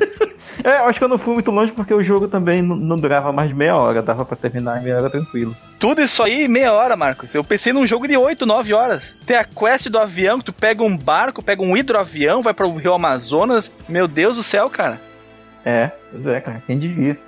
Eu fiquei surpreso agora contando isso, eu não sabia que ia, que ia entrar em tantos detalhes, e- porque eu realmente não tinha percebido que haviam tantos detalhes. Tá, ma- mas isso aí tudo tu colocou no RPG Maker ou isso aí são parte do, do, do storytelling que tu fez no papel, alguma coisa assim? Ah, eu coloquei no RPG Maker, cara, tudinho. Caramba, E bicho! tu não tem esse arquivo em lugar nenhum? Cara, deve ter esse arquivo num computador antigo meu. Pô, Deve ter, deve ter cara, vai lá buscar, velho. Vai lá buscar. A gente quer muito ver Olha- esse jogo, cara. Olha só, cara, os, os alunos da biologia atrás de uma conspiração de invocação de seres diabólicos. Exatamente. Pois é, cara. Deixa eu falar, já que vocês estão falando de alunos, eu, eu tava aqui pesquisando e eu achei uma relíquia, porque assim, é, eu sou formado em, análise e desenvolvimento de sistemas. TI, né? Menino do computador. Tu é formado em computador, Em cara. computador, exatamente. Eu sou formado em computador. E aí, eu achei. é, nós tínhamos um grupo, né? Eu e mais dois garotos. é, foi até quem, a, a galera que fez o projeto final comigo. E nós, é, eu e esse outro camarada, é, nós tínhamos esse. Eram uns três, né? Igor, eu, Rafael e o outro era o Carlos. Só que esse Carlos, que a gente apelidou carinhosamente de Carlitos, ele era um cara, como eu posso definir, sui generis, né? Ele era ridículo. Era a única forma fácil de. de- É, ele era ridículo. Ele era um ridículo do bem ou ele era um ridículo insuportável? É, ele era do bem, mas ele era ridículo. Ele era um cara ridículo. Ele tirava péssimas notas, colava, o professor via, podia gente. Ele. Tipo, tem pouquíssimas mulheres em, em faculdade de TI, então ele ficava se derretendo pelas mulheres e. Enfim. Esse cara, ele era um ridículo. Mas era gente boa, mas era ridículo. E aí, ele parecia o Alex Kidd, né? Por quê? Ah, coitado, cara. É, ele parecia o Alex Kidd. Que orelha Aí muito ele- grande? Ele tinha a cabeça grande, assim, o cabelinho. Ah, não, imagina o maior plot twist, não, que tinha uma mãozona desse tamanho, É, mó mãozão, né? Ele jogava de hockey. Parecia que nasceu em Chernobyl. Não, não. Ele tinha um cabeção, assim, cabe- e o cabelo assim, igual de microfone. E ele era baixinho. então ele parecia o Alex Kidd. E a gente tinha que fazer um projeto final, né? Aí, numa sacanagem, em troca de e-mail, eu achei esse e-mail. Onde esse meu camarada, o Igor, ele falou: olha o título do e-mail. Ele. Faremos um joguinho chamado Carlitos, que era o nome do cara, microfone Red Kid em University World. Ou seja, o Carlitos, Nossa. cabeça de microfone, né? Garoto cabeça de microfone no mundo das universidades, né? Aí o cara faz um mini mundo. Não sei se quem é de TI, o mini mundo é o roteiro, né? Do que, que, do que, que vai ser o software e tudo mais. Aí ele botou aqui, eis o mini mundo. Ele, aí no caso é o Carlitos, terá que enfrentar inimigos perversos. Aí ele botava aqui os nomes que a gente botava para os professores, né? A gente tinha um professor que era. A gente chamava de Mestre Miyagi. Aí era o Evil Miyagi. Aí tinha um que era o Paulo Mota, a gente chamava de Piroca Mota. Caraca. Tinha um professor que adorava passar. Que ele tinha uma cara meio esquisita. Que nome de professor abusador, hein? Exatamente. Igual quando você censura aí, não sei se pode falar a palavra aqui. Aí tinha um que tinha o nome de Tavares, ele adorava passar uns trabalhinhos, era Tavares Trabalhinhos, então ele tava botando os nomes dos, dos, dos personagens. E uma horda horrenda de inclassificáveis, e aí o Mário Bad Monteiro, que era o cara que reprovou, era o professor que reprovou ele três vezes, que reprovou o Carlitos três vezes na mesma matéria. Aí ele botou assim: Este deverá ser derrotado três vezes no decorrer do jogo. Ou seja, só pra sacanear o cara, né? Aí, isso é claro, além de agredir menininhas na secretaria na luta em busca do certificado pleno. Certificado Aí explicando. É porque uma vez ele foi pegar um certificado lá, a mulher não queria dar, a menina da secretaria. Ele começou a agredir a mulher verbalmente. cara? Não chegou às vezes de fato. Aí a gente, cara, você tem que ser mais, mais polido e tal. E ele vinha todo todo maltrapilho e tal, sei que. Aí, aí começou. No início, o Carlitos começa o jogo trajando chinelos e bermudas maltrapilhas. Só que aí ele arrumou um estágio, ele começou a ir pro, pra faculdade de terno. Conforme vai avançando de nível, ele obtém novas vestimentas mais sociais. Até chegar ao nível pleno e achar um smoking italiano. Nossa, Nossa cara. De chinelo de dedo, mas smoke italiano. Exatamente, vai, vai progredindo a roupa. Só assim Carlitos poderá enfrentar o chefão final e conseguir obter o maior de todos os certificados institucionais para se tornar um funcionário de IT. Aí tá aqui, ó. Para recuperar seu life, Carlitos deve procurar sedes da Infinet. Infinet é uma faculdade bem famosa de, Computador. De computador aqui no Rio e ele adorava ir lá para poder fazer palestra pelos cenários e assistir às palestras e usar os alimentos cedidos como um ingresso para benefício próprio. É porque assim, essas palestras você tinha que dar um alimento não perecível. Só que esse cara era um ser tão horrendo que ele fingia que jogava o alimento na caixa e entrava. Meu Aí ele Deus! sacaneava. Nas fases bônus, Carlitos deve conseguir ir ao máximo, o maior número de motéis espalhados pelo mapa, porque ele dizia que ele todo dia Metedor, ele metedor. história. É, ele dizia que era metedor. Aí pelo mapa em tempo determinado. Se Carlitos conseguir levar Priscilla Princess, que era a menina mais bonita da sala lá. Era a turma. parte maionese da sala. Exatamente. Irá ganhar mais vidas para combater o mal que assola a instituição e conseguir seu certificado. Embora essa seja uma tarefa das mais impossíveis de se concretizar no jogo. Tão difícil que nem conseguimos programar a função que realiza essa façanha ainda. assim, eu, eu sei que não é um, um fangame, mas, pô, cara, esse jogo, um dia, se eu tiver tempo, eu vou fazer alguma coisa com os sprites do Alex Kidd, com o chinelinho, usando o Construct 2 mesmo, que é um jogo de plataforma, é mais pra plataforma. Pô, cara, Carlitos Microfone Red Kid Inc. University World. Peçam pra gente fazer esse jogo, cara. Pô. Eu me lembrei de duas coisas enquanto ia falando. Tu falou Carlitos, eu me lembrei do Charlinho do Hermes e Renato, que o garoto que gostava muito de estudar. Não, ele é completamente o contrário do Charlie. E do professor maldoso, eu lembrei do desenho que passava no, no Band Kids El Hazard. Ai, meu Deus, não. Ainda também não. Que roteiro, hein? Curti, cur- Pra tu ver, cara. Bom é, personagem. pô, este e-mail, ó, eu tive que resgatar aqui enquanto a gente falava. Este e-mail é data de 1 de setembro de 2009. Nossa Ó. senhora, 2009, cara, meu Deus. Deixa eu falar um, um- um jogo que eu acho que senão a gente vai acabar esquecendo. Não sei se vocês conhecem. Super Mario Bros. X. Conhece o JP? Não é negócio de pornô, não, é? Não, não é não, não é É, não. não. o, é o Mario metendo finalmente na princesa, né? Não, não, não é não. Ó, se vocês puderem, acessem esse site aí. Aí o link, obviamente, vai estar no post aí também. Mas é supermariobrosx.org. Cara, o que, que ele é? Ele é um gerador. Ele, ele, na verdade, ele é o Mario Maker de pobre. Por quê? Porque você não precisa ter o Wii U, Switch, 3DS, nada disso. Você vai poder gerar as suas fases. De, você pode baixar um programinha e ele gera as fases como se fosse o Mario Maker. E aí você baixa as fasezinhas. E aí você vai. Aí tem, tem um fórum que a galera posta os- as fases que criou. Cara, é bem bacana. E assim, o nego achava que a Nintendo ia derrubar em breve. Mas pelo visto não derrubou. E você vê que ele tem. Ele, ele parece. Ele usa os gráficos do Super Mario All Stars. Do Super Nintendo. Do Super Nintendo. Por exemplo, quando ele, quando ele pega lá o, o- os gráficos do Super Mario Bros 3, é o do All Stars. Então, assim, é bem bacaninha, cara. Bem bacaninha mesmo. E aí você escolhe o estilo gráfico. Tu já chegou a criar alguma coisa nele? Não, infelizmente não. Mas é o, o Super Mario Maker de pobre. Bem bacana, cara. Aí dá pra você ver o que, que dá pra fazer. ó. Como a gente fala aqui, é o que tem pra hoje. É o que tem pra hoje, exatamente. Fantástico, cara. Maravilhoso, maravilhoso.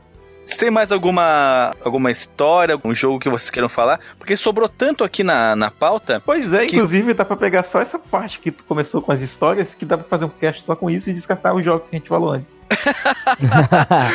É, é verdade. Ficou A gente maravilhoso, queimou né, a pauta toda. Não, mas é, esses jogos que sobraram aqui, que tem um- uma penca deles, vamos deixar pra parte 2. Tem, dá até pra parte 2 e parte 3 aqui, de tanto jogo que tem. Tá sim, tá sim. Dá até pra colocar mais jogos. Os meninos aí que falaram que tem mais jogos do Sonic e tal, dá pra gente tem, falar. tem. Claro, claro. Essa aqui, como a gente costuma falar, é a parte 1 de muitas, né? Então, se preparem pra serem invocados outras vezes pra vir fazer aqui a participação. Eu tô invocado desde a hora que vocês falaram mal do Sonic aí, cara. É, exatamente. Isso pra não dizer que ele tá Ele puto, ele tá puto por causa invocado. do Sonic 3D Blast, cara. Não, esse aí pode, esse aí pode estar na lista do juiz mesmo. Pô, você é tão bom. é, você é tão bom, não entendi porque. que- Pô, o cara amante do Sonic não gosta, não entendi. Pô, zerei isso aí ano retrasado, cara. Porra, podia ter feito várias paradas melhor nessa tarde. Eu acredito, cara, eu acredito. Difícil de defender, né? Bem, então já foi falado um monte sobre principalmente experiências pessoais que eu achei magníficas, maravilhosas, melhor que todo o resto que nós falamos aqui no cast. Por mim, o cast seria só dessas histórias pessoais. Principalmente eu fiquei surpreendido com a história curta do Marcos com um enredo super elaborado, que ele estava escondendo o jogo de nós. E aí, vamos pros disclaimers. Então, roda a vinheta. Disclaimers. Muito bom.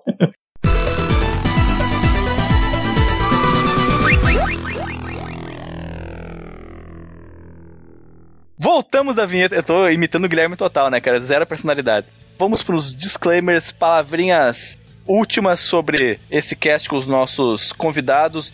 JP, diga quais são as suas considerações finais, faz o teu jabá.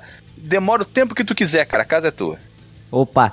Pô, gente, primeiro agradecer a oportunidade mais uma vez aqui no Fliperama de Boteco. Gosto muito de vocês. Cara, o fangame ele é uma coisa maravilhosa porque dá oportunidade é, das pessoas jogarem mais jogos daquela franquia. Muitas vezes a empresa deu uma abandonada, né? Ou a pessoa quer colocar a sua visão de determinado jogo, determinada série. E essas ferramentas aí que o pessoal tem hoje em dia, que facilitou muito, acabou gerando um grande, entre aspas, mercado, né? Então você, cara, no que você pensar, eu quero um- uma continuação de, sei lá, cara, Wonder Boy. Cara, tem alguém que fez. Quero uma continuação de, sei lá, Cavaleiros do Zodíaco. Tem alguém que fez no jogo. Então isso é, é muito bacana. E quem quiser saber um pouquinho mais do, do que, que eu faço aí pelas internet, eu trabalho lá na revista Warp Zone. Você acessa através de warpzone.ml, é uma editora. Ela é especializada em conteúdo retro gamer, né, com revistas, livros. E lá dentro eu faço o Warpcast, que é um podcast sobre retro games. Então a gente está toda semana lançando episódio novo, toda sexta-feira sai um. E além disso, a gente também tem o Geek Zone, que é um, um outro podcast que é quinzenal e fala sobre geralmente filmes, séries, anime. E tudo isso você encontra lá em warpcast.com.br. É isso, gente. Valeu. É um dos melhores podcasts de filmes que você vai encontrar na Podosfera. É impressionante como esses guris conseguem fazer bem a comentariedade de um filme. E a avacalhação também, muitas vezes. né?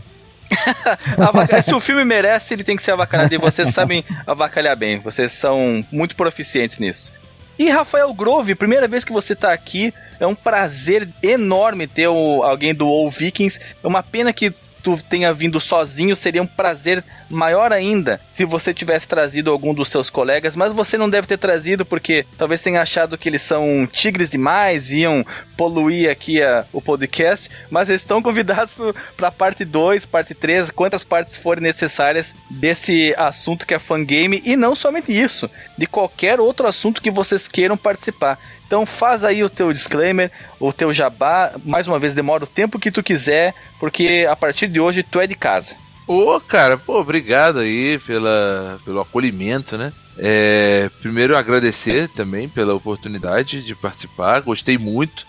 Acho que ficou um programa bem, bem, bem divertido. Bem helps. Bem, bem helps é, que merece todo o meu respeito tecnológico. Olha aí, conhece carro velho. Muito bom, muito bom. Conheço, pô, conheço. É, pá, estrogonofe, não tinha negócio de estrogonofe? É, inoxidavelmente Inoxidável. brilhante sua presença. Estrogonoficamente Inoxidável, sensível. exatamente. Sensível, helps, helps é ótimo. pessoal batráquia. Batraque, pessoal batraque, ó. Muito bom, muito bom mesmo. Ai, que demais, e, cara. E assim, primeiro, cara, parabenizar vocês aí. Eu- eu- uma coisa que eu, quando. Eu, eu já conhecia o Fliperama de Boteco, como eu falei, eu já tinha ouvido um cast, mas já fazia já um tempo. Quando eu reconheci o Fliperama de Boteco, é, foi através da creepypasta de vocês, que é sensacional, sobre Atari. Já, inclusive no Twitter do Vikings, fizemos uma indicação. O Atari é amaldiçoado. Eu, inclusive, fiquei com medo. Mentira, não fiquei não. mas. Mas poderia, poderia ter ficado com medo. Quem que de vocês que ficava com medo dos episódios do Cavaleiro do Zodíaco? Deve ter sido ridículo do Cássio. Porque tava, ele eu, tem medo de tudo, eu- cara. eu tava de tudo. escutando essa semana o episódio que vocês comentam as melhores batalhas do Cavaleiro do Zodíaco. Eu achei engraçadíssimo. Toda, toda Nossa. hora ele falava, eu ficava com medo nessa batalha. A galera lá é meio ridículo. É. Não, sério, até um, um dos motivos pelos quais eu não os trouxe é pra não passar vergonha. É porque, pô, o JP já gravou com a gente lá, qualquer dia vocês vão lá gravar com a gente também. Rapaz, é. é, é- é- a galera lá é incontrolável. Eu sei que eles bebem antes. Parece que todo mundo fica alcoolizado lá no Vikings antes de gravar, não é possível. E eu prefiro pensar que eles estão alcoolizados. Se aquela é a situação normal deles, eu fico realmente bastante. Então, assim, o Vikings é isso. Quem quiser conferir, a gente tem vários episódios. De... A gente fala um pouco de tudo. É, já A gente plagiou o Netcast com, com RPG, né? É, Mas é um plágio do é bem. diferente. Plágio do bem. Ficou excelente o sim, episódio. Sim, muito melhor que o deles, inclusive. É, tô brincando, gente. Mas assim, tem uma sessão de games, a gente fala de games, a gente fala de filmes. é, e uma coisa que eu, pelo menos nos últimos episódios, o que a gente tá tentando é emplacar são pautas diferenciadas. A gente tá tentando trazer algo que a internet ainda não viu. Eu sei que é bem difícil, mas é, a- aquele que você citou logo no início, as inconsistências em Cavaleiros do Zodíaco, tem uma péssima qualidade de áudio, que foi o primeiro podcast que a gente não, gravou. a péssima tu tá passando a mão, cara. É uma bosta Exato. É inacreditável. uma bosta, eu não sei. Até hoje eu não sei como é que a gente da gente chegamos. Na verdade eu sei, é porque o conteúdo da O conversa conteúdo é é bom, bom, exatamente. Se sustenta. se sustenta, porque de resto é uma, é uma coisa horror- horrorosa. Então assim, a gente fala de filme antigo, a gente também já, já trouxe, inclusive o JP participou com a gente. Nós trouxemos o cara que fez os jogos da Turma da Mônica, na Tectoy. Então, assim, o cara contou como é que fazia. Cara, então assim, quer dar uma passadinha lá pra conhecer www.vikings.com.br e espero que você não se arrependa de ir lá ouvir, mas a galera é maluca, mas é gente boa.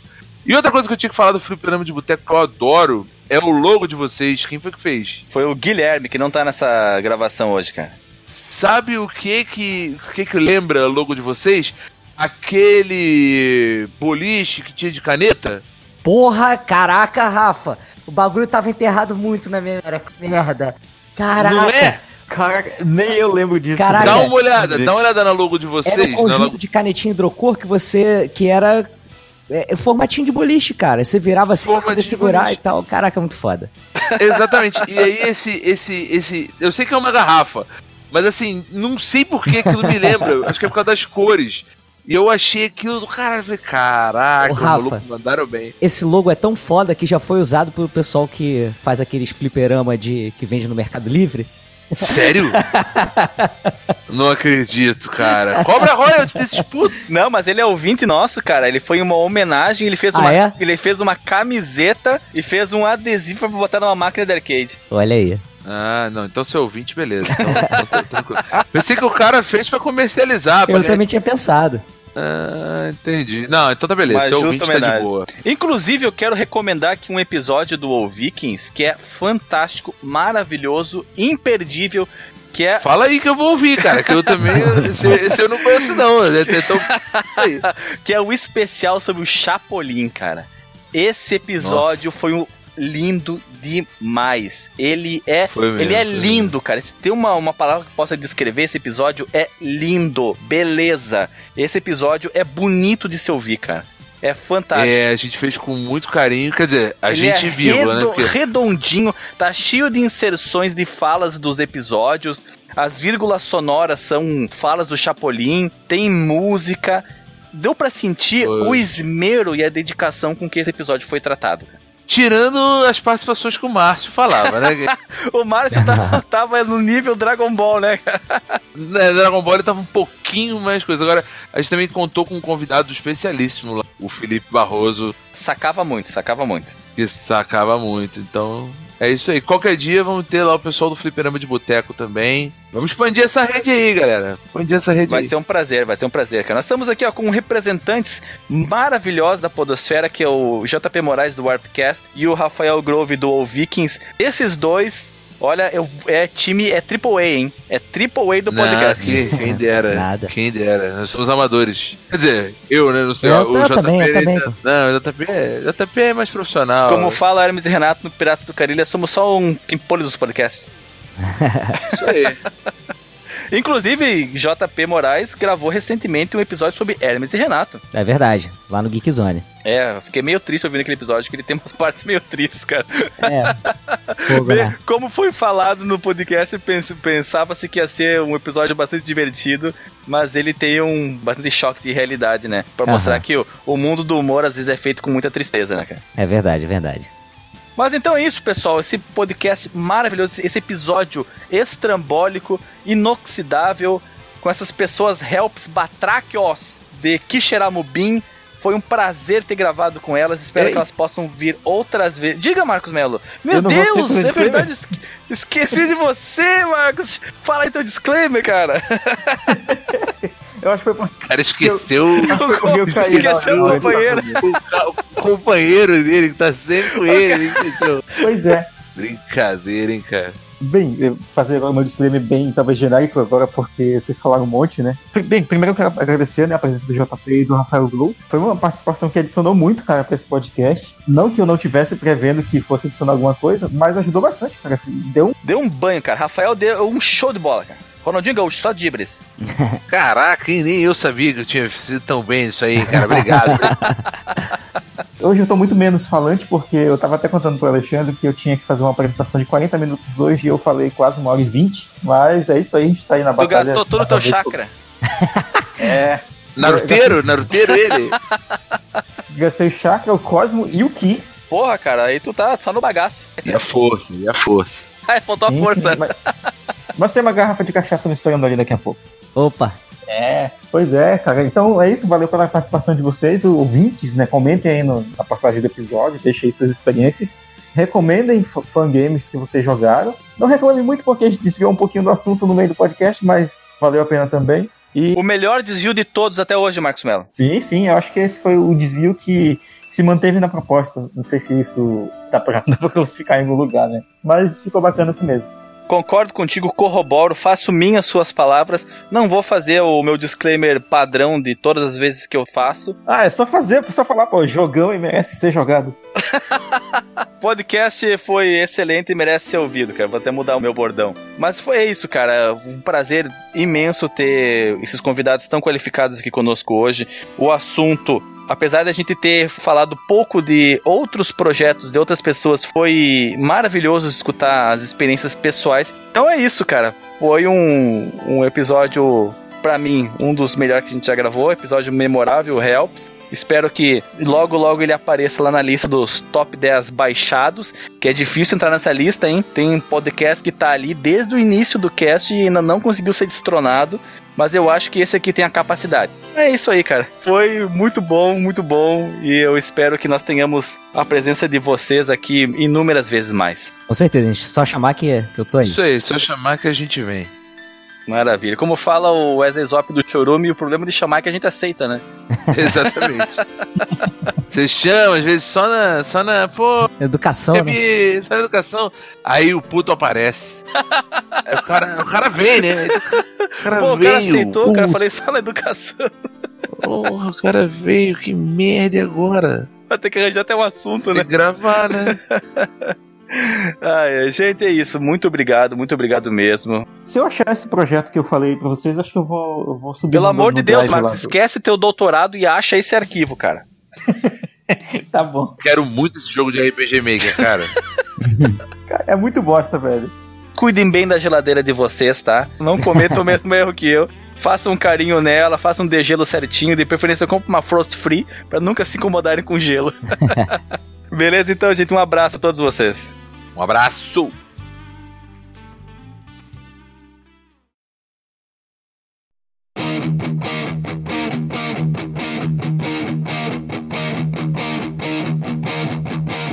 A marmita vou esquentar. Jogo o cal na areia. O cimento vai secar. Hoje é jabá com pimenta. Só na pá e na enxada. Só no rodo e no pincel. Passo um dia de peão e amanheço no bordel.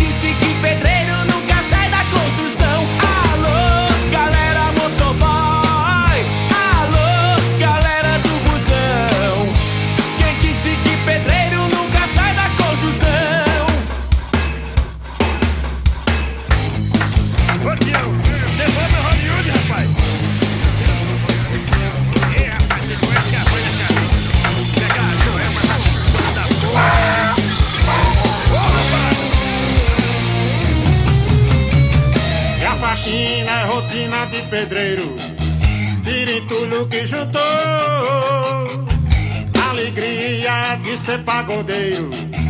De ser fã da beija-flor.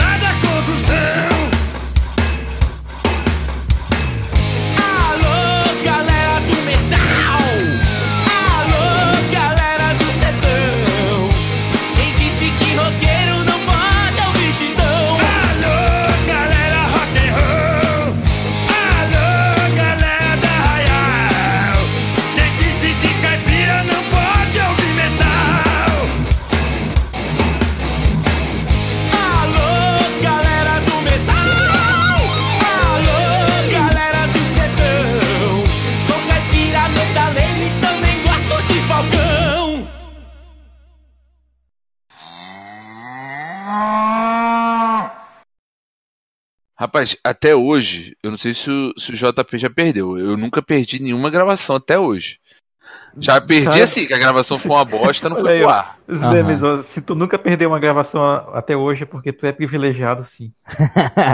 Cara, É. eu perdi gravação do tipo assim, é, eu tava gravando no meu microfone aqui no, no que eu uso, né, normalmente, mas o meu headset é que tava setado no programa.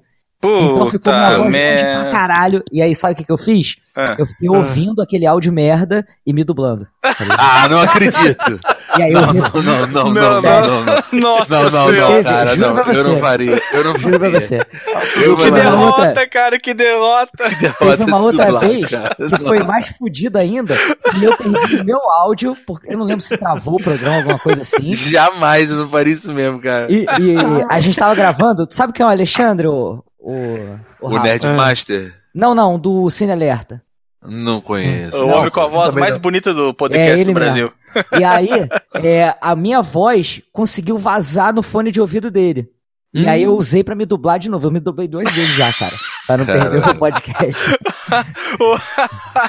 Caraca. Meu Deus. Não deve ficar nada, não deve ficar nada natural, cara. Cara, Não é ninguém possível. percebeu. Sem sacanagem. Ô, Não é louco. possível, cara. Não é Foi lá possível. no- na época do Retro Nerd ainda. Se o JP escutar o nosso episódio do Aventureiros do Barro Proibido, que a gente pergunta quem dublaria você, ele responder eu mesmo. Peraí, rapidinho. Vocês estão ouvindo o cachorro aí? Não, mas vai tranquilo, cara. Não tá atrapalhando tanto, não. Fica tranquilo. tá, mas tô- eu eu tô ficando irritado com ele. Tá, mas enfim. E um aí, tiro no Peraí, só um minuto. Pá! Pronto, podemos continuar. Meu Deus. Cara, acredita que eu não chamei o Guilherme pra fazer os, os recadinhos e telefones, e-mails, essas coisas. Telefone não, né? telefone? Caraca, vocês têm telefone. JP, os caras têm uma central de atendimento, velho. No Hotline. podcast deles. O cara, tu liga e o cara fala, fliperama de boteco, bom dia. Para, ser. Ceruja. Programa de boteco. Se você quer fazer uma reclamação sobre o nosso podcast, digite 1. Se você achou algum comentário ofensivo, digite 2. Eu achei que ótimo. Para sugerir pautas, digite Olha aí, 3. Puta, cara. Para reclamar do site que está Fora com erro ar. de download, fora do ar, digite 4. Cara, que loucura, imagina, não tem nenhum podcast com serviço de 0800. Isso seria muito disruptivo. É pensar fora da caixa demais, hein? Realmente.